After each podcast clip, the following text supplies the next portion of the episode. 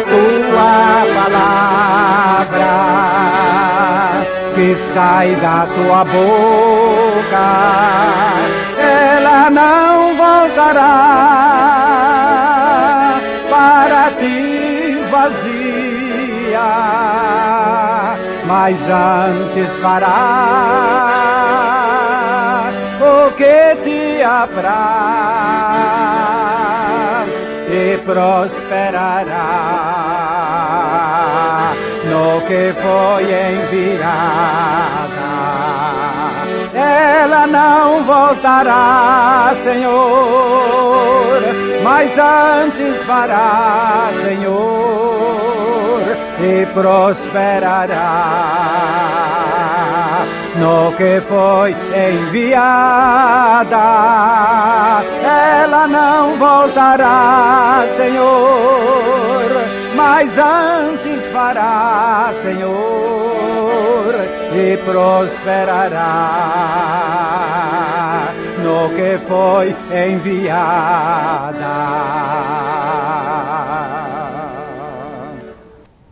No capítulo 5 de 2 aos Coríntios, os versos 14 e 15. Pois o amor de Cristo nos constrange a julgar assim. Um morreu por todos, logo todos morreram. E ele morreu por todos, para que os que vivem não vivam mais para si, mas para aquele que por eles morreu e ressuscitou. Espírito Divino, tu és o autor da palavra e o seu revelador. Portanto, em nome de Jesus, a vida vem realizar em cada um a experiência necessária. Amém.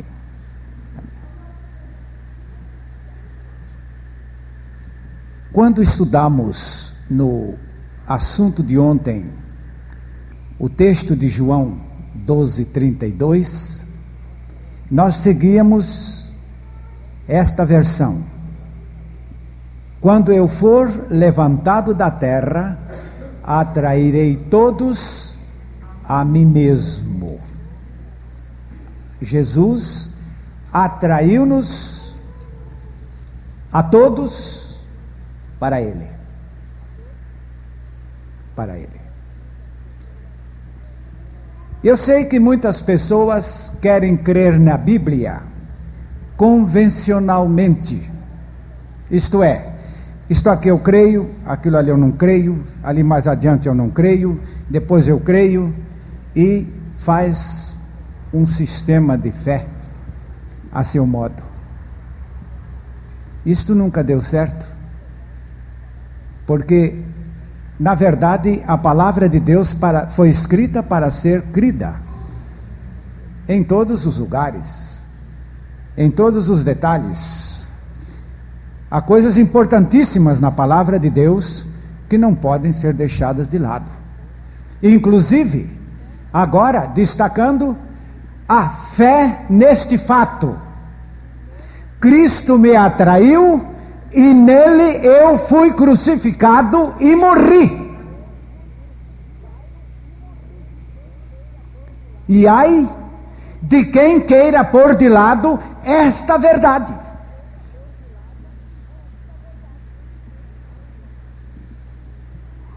Cristo me atraiu ali na cruz. Nele fui crucificado e morri. Morri. Se isto te parece um absurdo, é porque a tua cabeça não está entendendo o que Deus está falando na Sua palavra. Mas Ele pode te levar a entender isso. No capítulo 7 de Romanos, o versículo 4 nos mostra que a morte de Jesus Cristo lá na cruz do Calvário se deu e nesta ocasião ele nos levou a morrer no seu corpo. Faz favor de ver aí na sua Bíblia.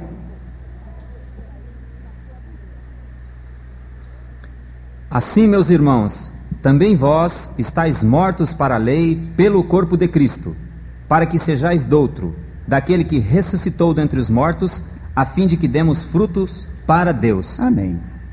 É assim que a palavra de Deus declara que nós fomos mortos para a lei pelo corpo de Cristo. Vamos agora começar analisando a nossa pena de morte. A nossa pena de morte. Interessante que a lei que determina a pena de morte fora lançada por Deus antes da transgressão do homem. Lá em Gênesis, capítulo 2, versículos 16 e 17, nós vemos aqui a lei estabelecida e a punição também determinada. Ele deu esta ordem: de toda árvore do jardim comerás livremente, mas da árvore do conhecimento do bem e do mal não comerás, porque no dia em que dela comeres, certamente morrerás. Vemos aqui Deus lançando a lei. Você conhece aquela expressão, o texto de Romanos 6:23 que diz: "O salário do pecado é a morte". Vamos falar forte? O salário do pecado é a morte. Mas por que morte? Porque o homem transgrediu a lei, e a lei já dizia ali que se o homem transgredisse, ele ficaria sob pena de morte. Logo, todos nós nascemos neste mundo, descendentes de uma raça caída, mas não só caída, mas condenada. E condenada não a uma pena variável, não, a uma só pena, a de morte, invariavelmente. Ninguém conseguirá excusar-se desta condenação. Todos pecaram e destituídos estão da glória de Deus. Ao sermos concebidos no ventre materno, já éramos pecadores por natureza e em seguida por prática. E como pecadores, qualificados como réus de morte pela justa lei de Deus. Protestos inconformados não alteram esta merecida punição. Romanos, capítulo 5, versículo 12. Só homem entrou o pecado no mundo, e pelo pecado a morte, assim também a morte passou a todos os homens, porque todos pecaram. Não só é verdade que todos pecaram e estão destituídos da glória de Deus, mas está mostrando que esta queda também envolveu o ser humano nesta lei que o condena à pena de morte. Nós encontramos em Gálatas, capítulo 2, o versículo 19 Gálatas 2, 19, onde a palavra de Deus nos mostra que a lei exigia a nossa morte. Porque eu, mediante a própria lei, morri para a lei, a fim de viver para Deus. Estou crucificado com Cristo. Amém. É aqui que está a palavra de Deus mostrando de um modo muito claro que é a lei que exigia a nossa pena de morte. Eu sei que há muita gente que está pensando, mas eu sujeito à pena de morte, o que que eu fiz? Você nasceu numa raça caída, condenada à pena de morte. Você não fez. Você já encontrou feito. E a palavra de Deus então nos mostra a vinda do Senhor Jesus Cristo. Lá no capítulo 4 de Gálatas, nos versículos 4 e 5, mostra-nos a palavra de Deus que o Senhor Jesus nasceu neste mundo como membro da raça humana, notem bem, membro da raça humana e debaixo da lei. Não com a natureza humana, e também não com a transgressão, mas sim debaixo da mesma lei em que a humanidade se encontra. Mas vindo a plenitude dos tempos, Deus enviou o seu filho, nascido de mulher, nascido sob a lei para remir os que estavam debaixo da lei, a fim de recebermos a adoção de filhos. O Senhor Jesus nasceu debaixo da lei. Porque ele tinha que tratar com problemas de pessoas que se achavam debaixo da lei. Ele tinha que entrar no mesmo labirinto em que nós todos nos encontramos desde o nascimento. E no capítulo 5 de Mateus, nos versos 17 e 18, Jesus disse que ele nasceu debaixo da lei e que ele respeitava a lei. Sim, senhores, ele não veio transgredir lei. Porque se ele transgredisse a lei, ele seria um pecador. Vejam o conceito precioso que ele apresenta sobre a lei. Não penseis que vim revogar a lei ou os profetas. Graças não, a Deus. não vim para revogar, vim para cumprir. Porque em verdade vos digo, até que o céu e a terra passem, nenhum i ou um tio jamais passará da lei até que tudo se cumpra. Jesus podia livrar-nos da pena da morte?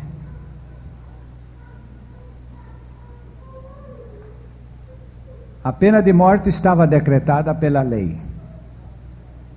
Nós estávamos debaixo da lei como transgressores, já qualificados e já condenados a esta pena de morte. Jesus não podia nos livrar da pena de morte. Sabe por quê? Se ele nos livrasse da pena de morte, ele seria um transgressor da lei.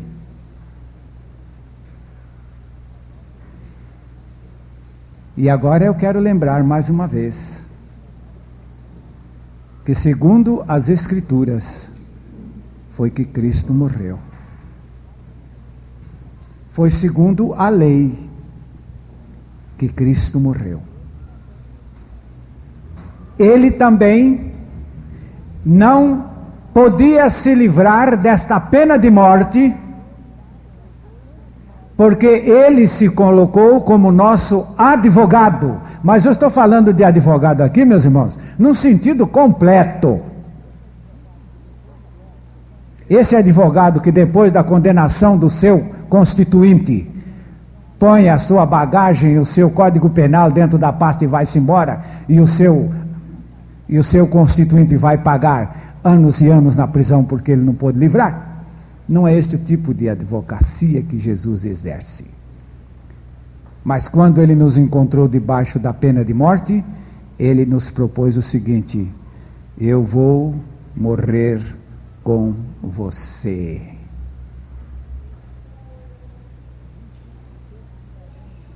Por isto, o texto que nós lemos de Gálatas agora mesmo, 2,19, dizendo que eu, pela lei, eu estou morto para a lei.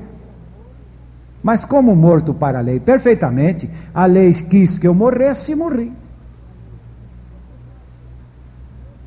E você sabe que este é o único processo de se justificar um sentenciado à morte.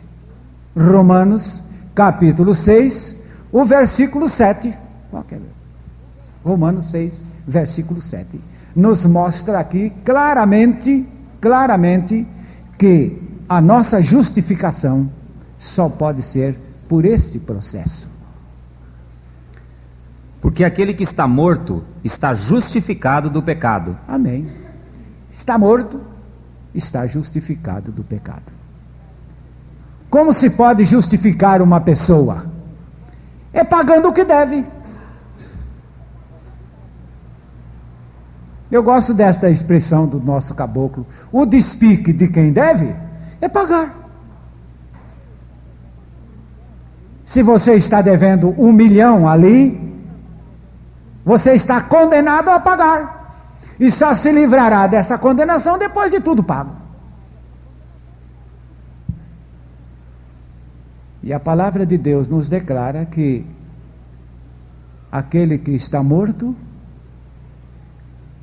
está justificado do pecado. Isto nos mostra, na palavra de Deus, que Cristo nos levou a morrer com Ele. Sim? Porque nós estávamos condenados debaixo da lei.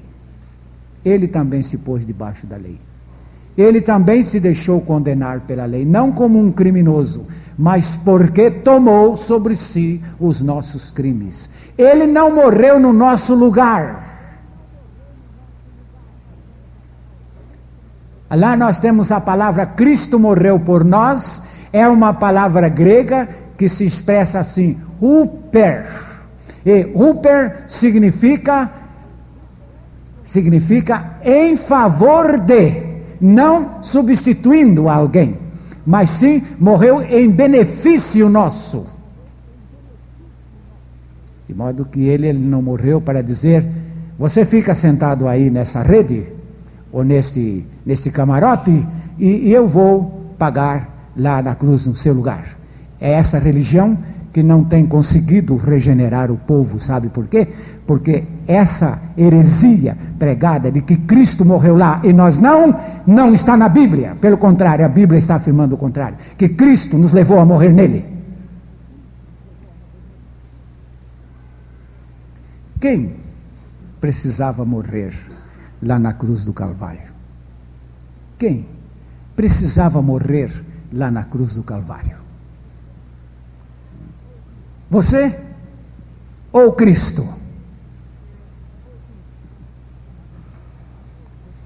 A palavra de Deus nos diz: o amor de Cristo nos constrange a julgar assim.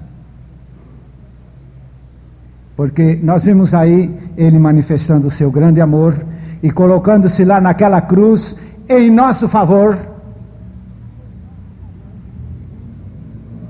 Mas lá naquela cruz ele nos atraiu para ele.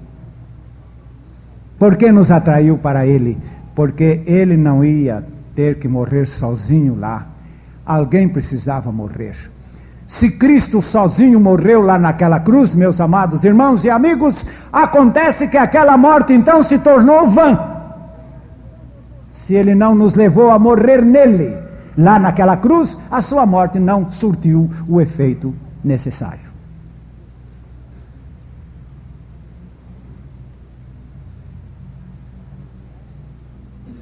Estais mortos para a lei pelo corpo de Cristo. Esse é o texto que nós já lemos de Romanos 7,4. Estais mortos para a lei pelo corpo de Cristo. Vamos todos falar? Estais mortos para a lei pelo corpo de Cristo. porque a lei exigia.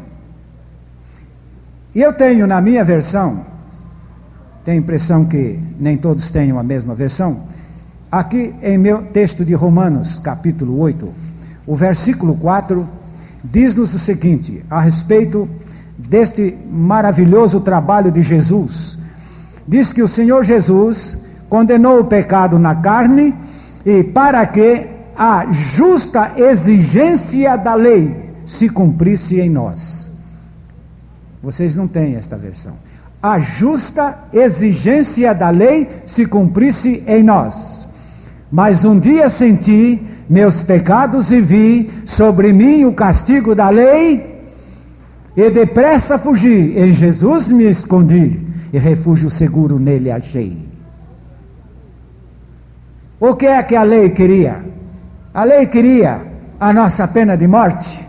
Agora pergunto: isso é justo ou é errado? O salário do pecado é a morte. Você pecou, qual é o seu caminho? Ainda vamos ludibriar também a lei de Deus? Não, senhores.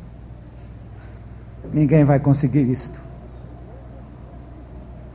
Ou eu morri com Cristo pela lei e para a lei. Ou eu tenho que morrer pela lei e morar num lago de fogo eterno. Mas graças a Deus, eu morri com Cristo pela lei, porque a lei exigia, morri para a lei, porque uma vez morto não tenho mais nada com ela. E aí então começa uma nova experiência. A lei satisfeita. A lei satisfeita. Agora vamos voltar a nossa atenção para uma pergunta. Se aquela morte na cruz é morte de pecador, era Jesus um pecador? O salário do pecado é a morte. Jesus morreu ali naquela cruz. A pergunta é esta: era Jesus um pecador?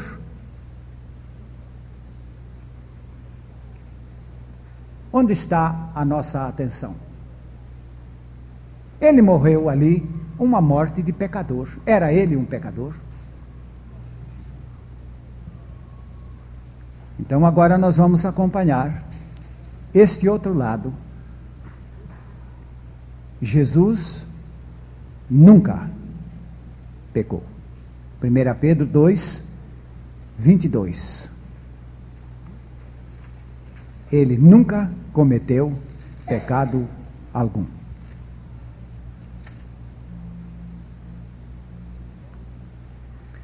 O qual não cometeu pecado nem na sua boca se achou engano. Absolutamente nunca pecou. E aqui eu tenho em 1 João 3, versículo 5: E bem sabeis que ele se manifestou para tirar os pecados, e nele não há pecado. Nele não há pecado. Eu gosto daquele texto de 1 Pedro 3,18 1 Pedro 3,18, nós podemos ler até a parte A deste texto, não é? De 1 Pedro 3,18. Pois também Cristo morreu, uma única vez pelos pecados, o justo pelos injustos, para conduzir-vos a Deus. Até aqui está bom. É o justo que morreu pelos injustos. Então nós temos que guardar com muita atenção o fato de que Jesus nunca pecou. Quando Judas Iscariotes soube que Jesus tinha sido condenado à crucificação, ele apanhou as 30 moedas de prata, o preço da sua traição a Cristo, e foi ao templo dizendo: Eu pequei traindo o sangue inocente. O que, é que você acha dele, Judas? Ele é um justo. A palavra inocente significa uma pessoa que nunca pecou. Nunca pecou. E a outra coisa impressionante, Aquele centurião, quando assistia, ou por outra, comandava a execução de Jesus lá no Calvário, a hora que ele viu Jesus morrer, ele usou duas frases.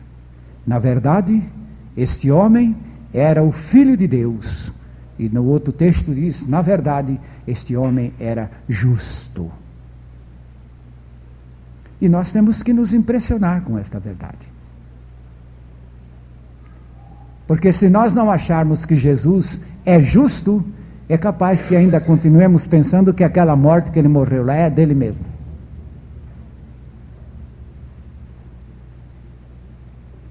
Se ele é justo, então aquela morte não podia se dar. Mas nós temos mais um outro fato. É que Jesus é Deus. 1 João 5,20 mostra-nos ali que Jesus é Deus.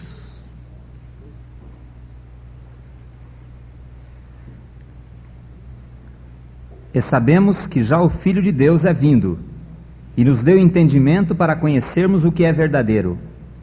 E no que é verdadeiro estamos, isto é, em seu Filho Jesus Cristo. Este é o verdadeiro Deus e a vida eterna. Então eu devo consertar, não é Deus, é verdadeiro Deus. Mais forte ainda. Verdadeiro Deus. Deus é sujeito à morte? Já por não ser um pecador, não é sujeito à morte. E Deus, Deus é sujeito à morte? Em seu corpo habita a plenitude da divindade. Ele nunca pecou, ele é Deus. E nós temos aqui uma outra coisa a respeito de Jesus em 1 Timóteo 1,17, mostrando-nos que este Jesus não só não era um pecador, como ele é Deus e como ele é imortal.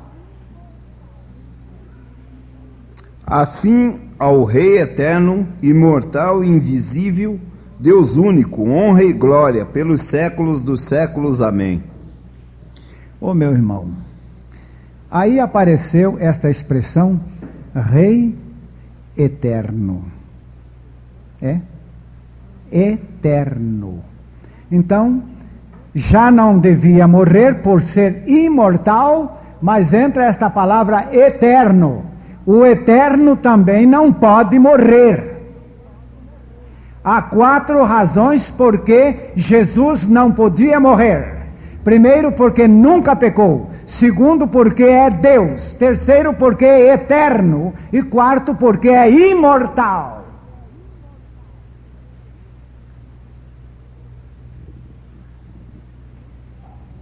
Porém, verdadeiramente, Cristo morreu. A despeito de sua vida justa, de sua divindade, de sua eternidade e de sua imortalidade, realmente, ele morreu ele morreu. Agora, meus amados, vamos de novo considerar. Como poderia morrer aquele que não tem pecado? Pois se o salário do pecado é a morte. Como poderia morrer aquele que não tem pecado? Como poderia morrer o Deus? Como poderia morrer o eterno, o imortal? Realmente morreu. Então, para que ele tomasse para si esta morte, ele teve que aceitar sobre si Isaías 53, versos 5 e 6. Ele teve que aceitar uma aplicação estranha. 5 e 6. Mas ele foi traspassado pelas nossas transgressões, e moído pelas nossas iniquidades. O castigo que nos traz a paz estava sobre ele, pelas suas pisaduras fomos sarados. Todos nós andávamos desgarrados como ovelhas, cada um se desviava pelo caminho, mas o Senhor fez cair sobre ele a iniquidade de nós todos. O Senhor aqui é o Pai, Deus Pai, foi quem colocou em cima de Jesus as nossas iniquidades. Ah, então ele levou sobre si o nosso pecado. Então, o vírus de morte foi colocado nele, que é exatamente a nossa pecaminosidade, a nossa iniquidade, a nossa maldade. O Pai colocou em Jesus. Agora sim. Então, sim, lá em 1 Coríntios 15, 4 diz: Cristo morreu pelos nossos pecados. Citei. Ele morreu pelos nossos pecados, conforme as Escrituras. É o 3. 1 Coríntios 15, 3. Cristo morreu pelos nossos pecados. Agora, meus amados, vamos fazer aqui uma breve pergunta. Aliás, duas vezes perguntando. Primeiro, de quem eram os pecados que fizeram Cristo morrer? De quem era o pecado que fez Cristo morrer? Faz favor de responder. É o seu? É o meu? É o nosso? É o nosso? De quem era o pecado que fez Cristo morrer? Nosso, meu, teu. E de quem é a morte que Cristo morreu? De quem é a morte que Cristo morreu? Responda. Você não pode assumir. Você irá para o inferno se você não disser minha.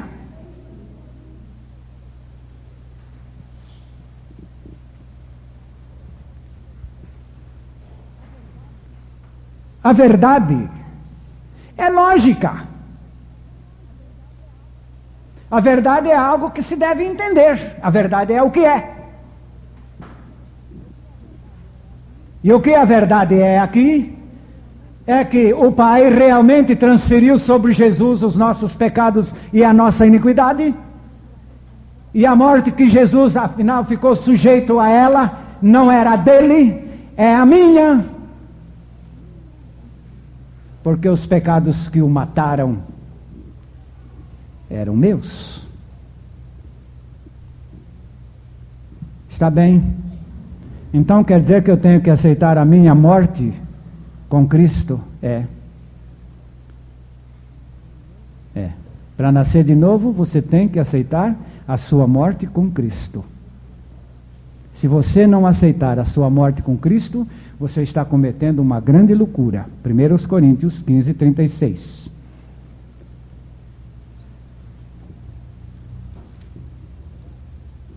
Insensatos, o que semeias não nasce, se primeiro não morrer. É verdade. Repita. Insensatos, o que semeias não nasce, se primeiro não morrer. Por que insensato? Porque é uma loucura. Insistirmos numa religião sem morrer e sem nascer. Mas acontece que nada pode nascer se primeiro não morrer. Vamos repetir esta frase.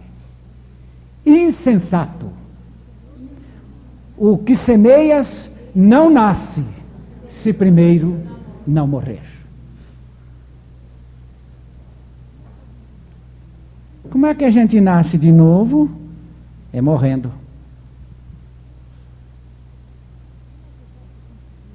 Como é que eu posso conseguir o meu novo nascimento? É aceitando a sua morte lá na cruz do Calvário.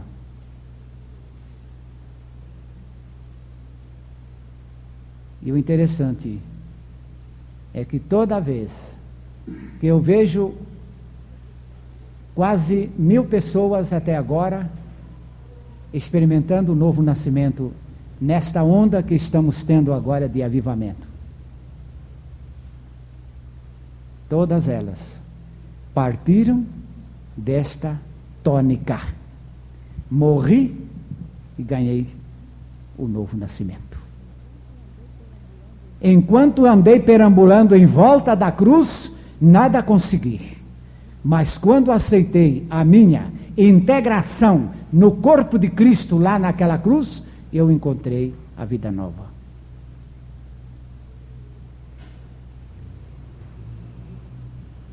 O que semeias não nasce, se primeiro não morrer. Outro dia um pastor me disse: não vou mais pregar novo nascimento. O povo já está enjoado desta palavra. Eu disse: o que é que você vai pregar? Vou pregar a nossa morte com Cristo. Digo: ah, amém. É, amém. Está tudo certo. O dia que nós nos proibirmos de falar novo nascimento, não é? Então vamos parar com a palavra novo nascimento. Vamos apenas pregar a nossa morte com Cristo lá naquela cruz, como está na palavra. E desta maneira, este texto de Gálatas 2:20 não é apenas uma declaração de Paulo. Eu declarei isso aí por muitos anos, achando que é Paulo que tinha essa experiência. Mas depois, quando aceitei a minha morte com Cristo, que não foi nesse texto, não é? Mas quando aceitei a minha morte com Cristo, eu disse: Ô oh, Paulo, não foi só você, não. Eu também. Eu também. E agora já estou vendo uma multidão que também está nesta confissão. Já estou crucificado com Cristo, e vivo não mais eu, mas Cristo vive em mim. E a vida que agora vivo na carne, vivo na fé do Filho de Deus, o qual me amou e se entregou a si mesmo por mim. Estou crucificado com Cristo, e vivo não mais eu. Não mais eu. E a soma é que Cristo vive em mim. E isto muda muda. Por que morrer? A palavra de Deus diz para nascer. Estou me lembrando daquela oração de São Francisco de Assis, lá no fim daquela oração, quando ele diz: Porque é morrendo que se nasce para a vida eterna. Eu acho que Francisco de Assis vai nos encontrar lá no céu. Porque se ele creu que é morrendo que se nasce para a vida eterna, é realmente um santo. Não por causa da sua canonização, mas por causa da sua regeneração. E agora, a palavra de Deus dá-nos conta de uma série de textos bíblicos que eu quero agora que os irmãos guardem com carinho. Estes textos bíblicos estão nesta, nesta exclusividade. Atestados de nosso óbito, ou nosso atestado de óbito. Eu tenho perguntado a tanta gente se já tem atestado de óbito e sempre as pessoas dizem que não. Diz que tem carteira de motorista, tem registro de nascimento, outros têm registro de casamento, não é? outros que têm carteira de identidade, outros que têm carteira de trabalho. E atestado de óbito, não, isso eu não tenho. Pois é. Então precisa ter. Precisa ter. Porque a palavra de Deus lavra o atestado de óbito de todos aqueles que creem. Porque se não creem, não vão mesmo se salvar. O primeiro texto que nós lemos diz assim: Pois o amor de Cristo nos constrange, julgando nós assim.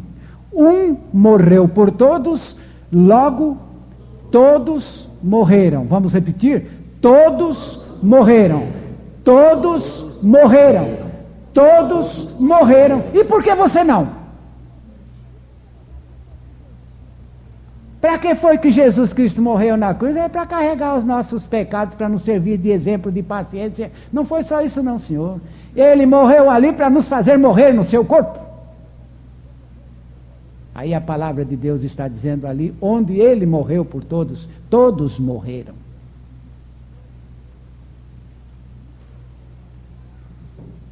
Depois nós vimos lá aquele texto de Gálatas 2,19, quando diz: Eu, mediante a lei, morri.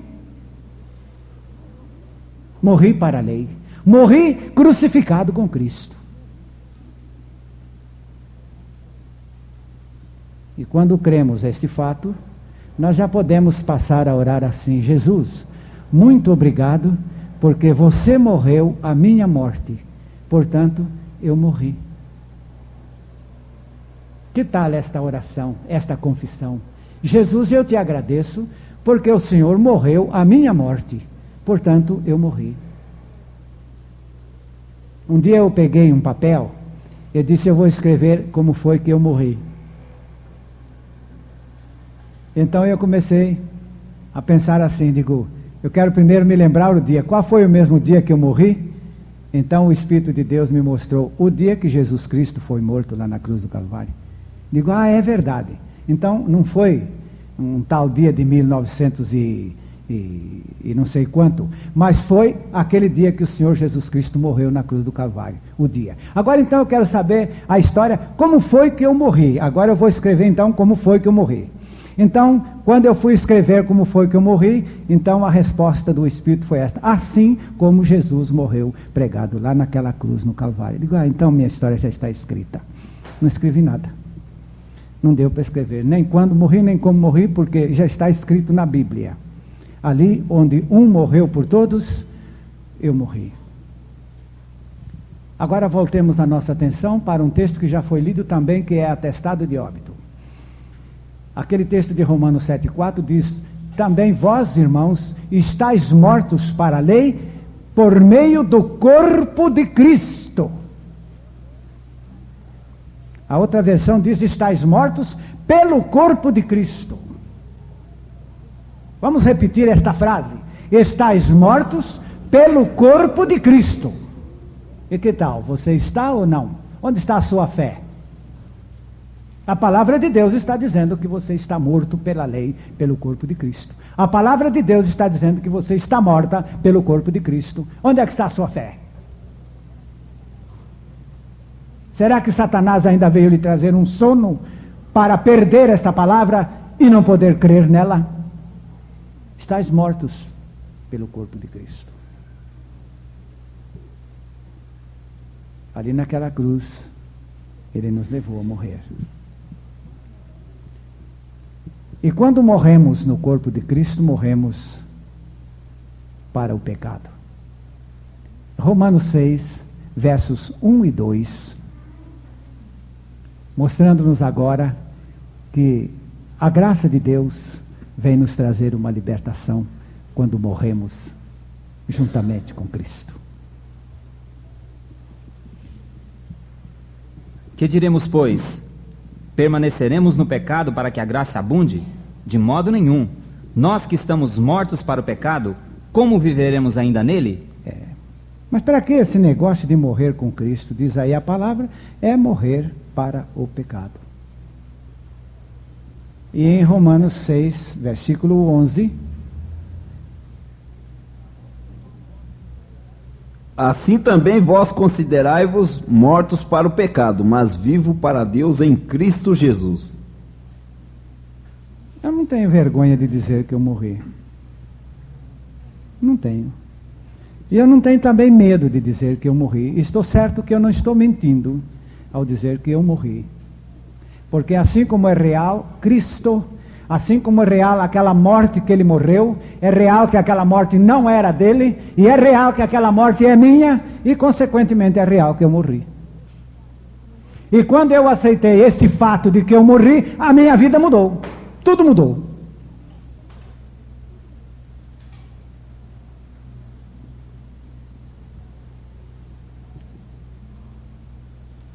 Vamos continuar. No capítulo 3 de Colossenses, os versos 3 e 4.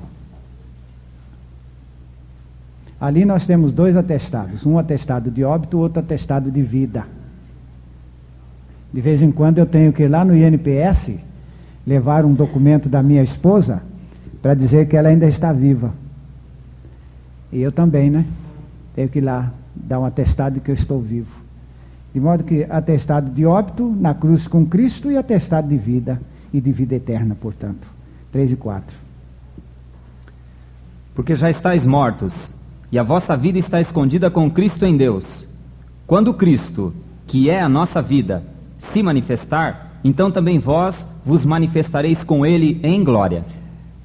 Eu terminava um estudo bíblico na manhã de um domingo em uma igreja. E havíamos estudado esse texto de Colossenses 3, 3 e 4. Quando eu terminei a leitura, uma menina levantou-se lá do auditório, em lugar disso, embora ela veio para mim e ficou aqui ao meu lado, na frente do, do auditório. O povo ia saindo, estava terminado. E ela então me cercou com a Bíbliazinha na mão e dizendo o seguinte: acompanhei todo o estudo. Digo, todo? Todo. Uma menina de mais ou menos 10 anos de idade. Digo, é admirável, olha que o estudo hoje foi longo, mas acompanhei tudo. E marquei a passagem. Qual passagem que você marcou? E ela então destacou Colossenses 3,3. Naquela versão que diz ali: Porque morreste e a vossa vida está oculta com Cristo em Deus. Eu disse: esta é a passagem que nós estudamos principalmente. Disse, pois é. Eu lhe fiz uma pergunta. Quem é que está dizendo aqui, morreste? Ela, com a Bíbliazinha ali, olhou bem para o texto e levantou a cabeça para mim e disse: É Deus. Digo: Está certo. Deus está dizendo morreste. Quem é que Deus está dizendo que morreu? Ela olhou de novo para o texto e me respondeu: Eu, você. É, Deus está dizendo que você morreu. É.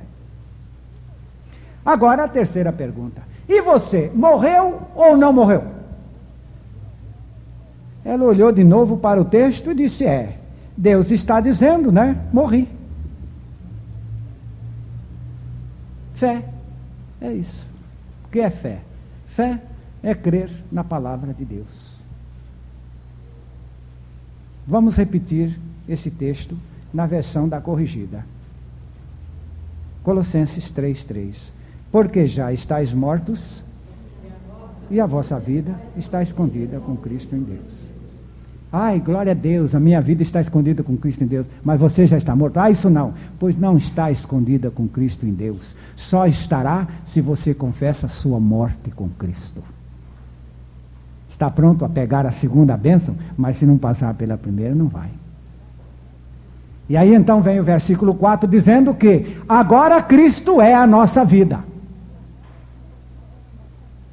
Por isto, a doutrina que nós temos estudado com grande ênfase é que novo nascimento, guardem isto, é Deus tirando a nossa vida para colocar em nós a vida de seu Filho Jesus Cristo. Vamos repetir o texto de Gálatas 2,20 na corrigida desta maneira: Estou crucificado com Cristo e vivo, não mais eu mas Cristo vive em mim. O que é novo nascimento? É Deus tirando a nossa vida lá naquela morte com Cristo, para colocar em nós a vida de seu Filho Jesus Cristo. João 12, 25. Os irmãos olhem ali para aquele vaso de flores, está muito bonito. Está muito bonito. Está muito bonito.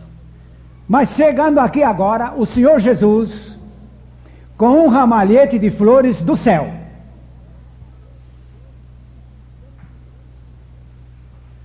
E ele diz: Eu quero colocar aqui neste vaso. estas flores que eu trouxe do céu. Qual é a primeira coisa que precisa ser feita? Ah, temos que tirar a velha. As coisas velhas têm que passar. Então, a retirada destas flores velhas que estão aqui para serem substituídas pela celestial. Novo nascimento. É Deus tirando a nossa vida para colocar a vida celestial, a vida divina, a vida do seu filho Jesus. Mas alguém que não quer. Arranjo, pode ler. A, a versão de lá é melhor. Quem ama a sua vida, perde-a. Mas aquele que odeia a sua vida neste mundo, preservá-la-á para a vida eterna. É instintivo o indivíduo defender a sua própria vida, não é verdade? É instintivo, qualquer pessoa se defende. Uma vez eu perguntei para um homem, seu Pereira, se agora mesmo um homem investisse contra o senhor aqui com um punhal, aí eu me defenderia, claro, pois a sua vida é o seu, seu melhor reduto. Mas Deus está dizendo aqui, Jesus está dizendo aqui, se você ama a sua vida, fica com ela. Ela vai lhe levar para a perdição, porque é uma vida pecaminosa.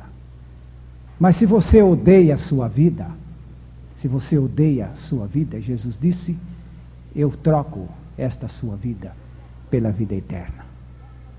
E o que é que você acha desta doutrina da palavra de Deus, em que esse Deus mandou o seu Filho Jesus Cristo para tirar de nós uma vida condenada, uma vida infernal, uma vida perdida, para colocar no lugar dela a vida preciosa do seu Filho Jesus Cristo. Será que é um bom negócio? O que é que você está ouvindo? Eu sei que há muitas pessoas que gostam de dormir quando o pregador prega, mas eu estou lhe fazendo esta pergunta. O que que você acha desse negócio? Deus tirar a tua vida desgraçada que está te levando para o inferno, no pecado, na perdição eterna, lá para morar eternamente no lago de fogo. Esta vida vai te levando para lá e você está indo muito mal por causa dessa vida. Mas Deus tirando esta vida ali na cruz em Jesus Cristo e colocando em seu lugar a vida do seu próprio filho, não é um bom negócio? Será que ainda estou falando a alguém que tem inteligência? Quando é que você vai fechar esse negócio com Deus? Está na hora. Curve a sua cabeça e diga isto a Deus na tua palavra, eu estou encontrando que Cristo me fez morrer lá naquela cruz.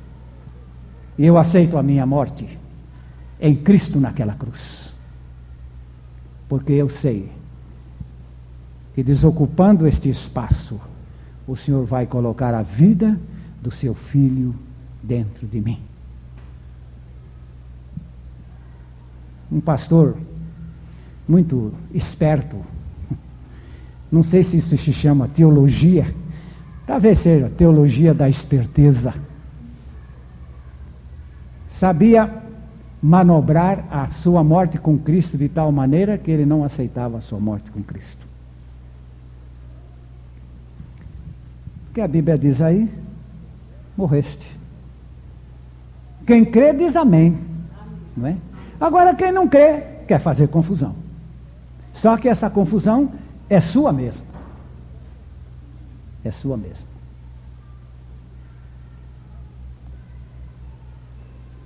Mas ele fez tanta confusão.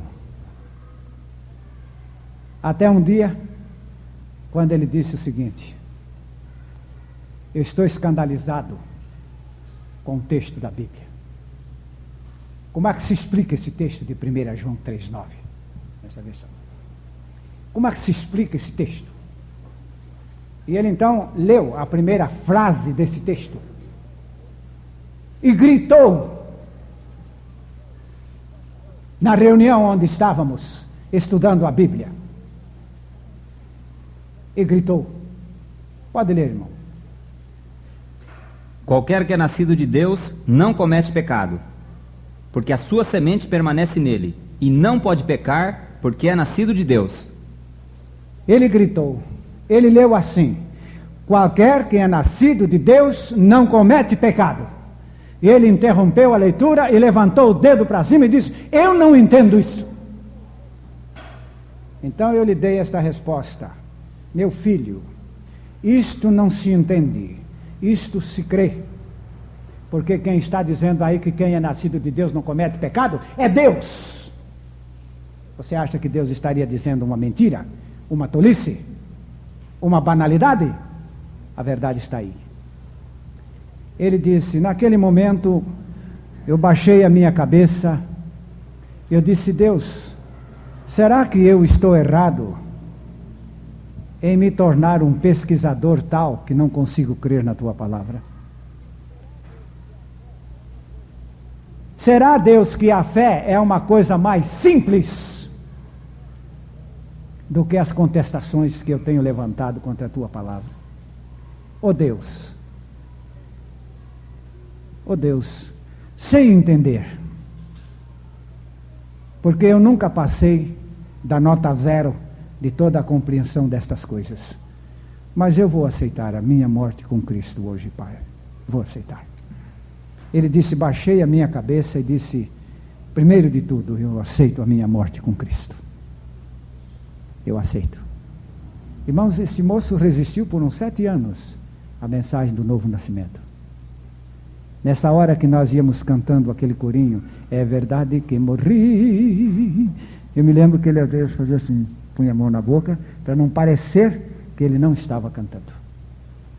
Ele não podia dizer é verdade que eu morri. Mas naquela hora ele disse: Ó oh Deus, eu aceito a minha morte com Cristo. É o primeiro plano. Aceito. Ele disse: Uma coisa nova surgiu dentro de mim. Eu tive vontade de dar o testemunho na hora, mas eu achei que podia ser uma coisa emocional. Ele disse: Eu já tenho passado lá pelas línguas pentecostais, não é? Já tive certas experiências por lá, e isso nunca mudou a minha vida, eu então estava muito decepcionado com isso. Então eu não quis também precipitar outro novo, outra novidade. Digo, eu quero primeiro ter certeza. Ele disse: segurei esse testemunho durante toda a conferência lá. Terminaram as conferências e eu viajei. Viajei e fui pregar em minha igreja.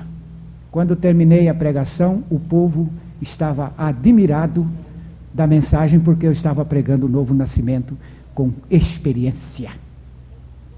Quando terminamos a reunião, o povo ficou comigo na porta do templo conversando sobre o novo nascimento. Ninguém mais queria parar. Já era de madrugada quando eu disse, irmãos, eu tenho que viajar para casa. Ele ainda tinha 70 quilômetros para casa. Chegou em casa, tomou banho, comeu alguma coisa e bumba na cama com pressa de dormir. Quando o filho chegou, papai, papai, o senhor tem certeza do seu novo nascimento? Ele disse, tenho, meu filho, tenho. E eu, papai, eu não tenho. E eu não, aguento mais a minha vida. E começou a chorar. Ele disse: Vamos lá fora. Foram lá para fora, acenderam uma lâmpada lá no terreiro. E ele então começou a pregar para o filho: Meu filho, é aceitando a nossa morte com Cristo é que nascemos de novo. Porque não pode nascer sem primeiro morrer. Aceita, meu filho, esta morte que eu aceitei. Você seja bem fácil, meu filho. Eu levei mais de sete anos endurecido contra esta morte, esta minha morte com Cristo. Mas ele disse: Fiquei tão admirado como eu levei tanto tempo e o meu filho não levou nada. Na hora foi aceitando e foi nascendo de novo, foi tendo uma experiência gloriosa. Ele é meu filho, ele levou o meu neto a esta experiência de novo nascimento. Agora é um negócio. Ele não deixa mais a gente conversar. Ele está cheio de ideais. Ele está... Os irmãos chamem-no para pregar aqui. Chamem-no. E os irmãos vão ver que ele virou um tagarela era calado, era introverso, introvertido, acabrunhado, aborrecido, amargurado. Mas agora é, é um livre, é um liberto, é, é, é uma vitória. A gente pode notar que ele não quer parar de conversar mais sobre este novo nascimento. Primeiro, ele me pedia para explicar certas coisas, agora ele não quer mais que eu explique mais nada, ele que explica tudo, porque este novo nascimento já lhe está trazendo tamanhas experiências e Deus está fazendo um ministério glorioso por ele. Agora vamos curvar a nossa cabeça nesta oração. Senhor Jesus Cristo, eu aceito a minha morte contigo. E sei que por esta morte tu colocas em, seu, em meu lugar, em seu lugar, a tua vida.